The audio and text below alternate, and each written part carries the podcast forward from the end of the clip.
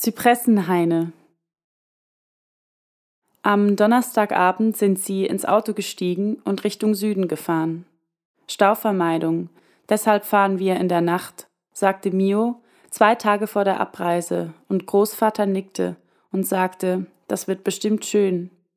Das Kind hat vor lauter Aufregung gar nichts mehr gesagt, nur mit seinem Kopf das Nicken des Großvaters imitiert und den kleinen Rucksack für eine große Reise gepackt.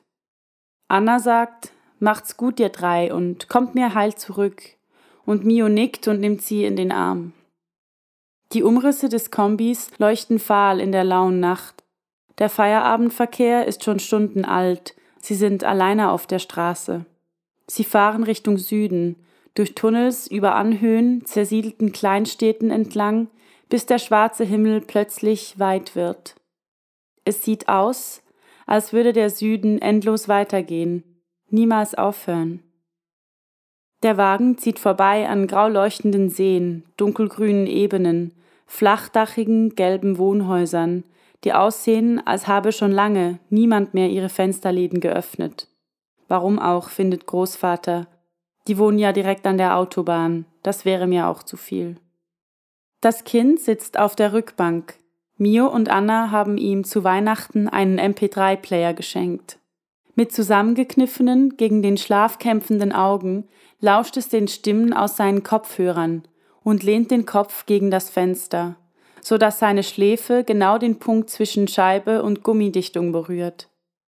Mio macht einen großen Bogen um M.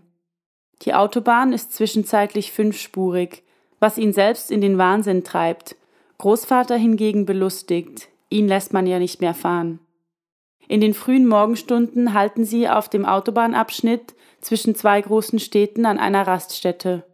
Das Kind sagt, dass sie von außen aussieht wie eine große Schildkröte. Es ist furchtbar grau und heiß und es stinkt. Wie überall in Italien gibt es schwarzen Kaffee und buttrige Schokoladenhörnchen und Berliner mit Zuckerrand. Als Mio von der Toilette zurückkommt, sitzt das Kind schon wieder im Wagen. Großvater lehnt, die Arme über der Brust verschränkt, am Auto und hält die Augen geschlossen.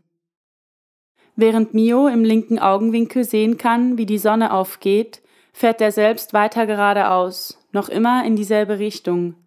Weiter nach unten auf der großen Kugel, die sich um den gleißenden Lichtpunkt dreht, der jetzt langsam im Osten zum Vorschein kommt und den Tagesablauf aller Menschen bestimmen wird. Direkt neben ihm, die lauten, regelmäßigen Atemzüge des Großvaters, der, den Kopf zur Seite geneigt, eingeschlafen ist. Auch das Kind, das kann Mio im Rückspiegel sehen, schläft. Das halbe Schokoladenhörnchen auf dem Schoß und ein paar Krümel im Mundwinkel.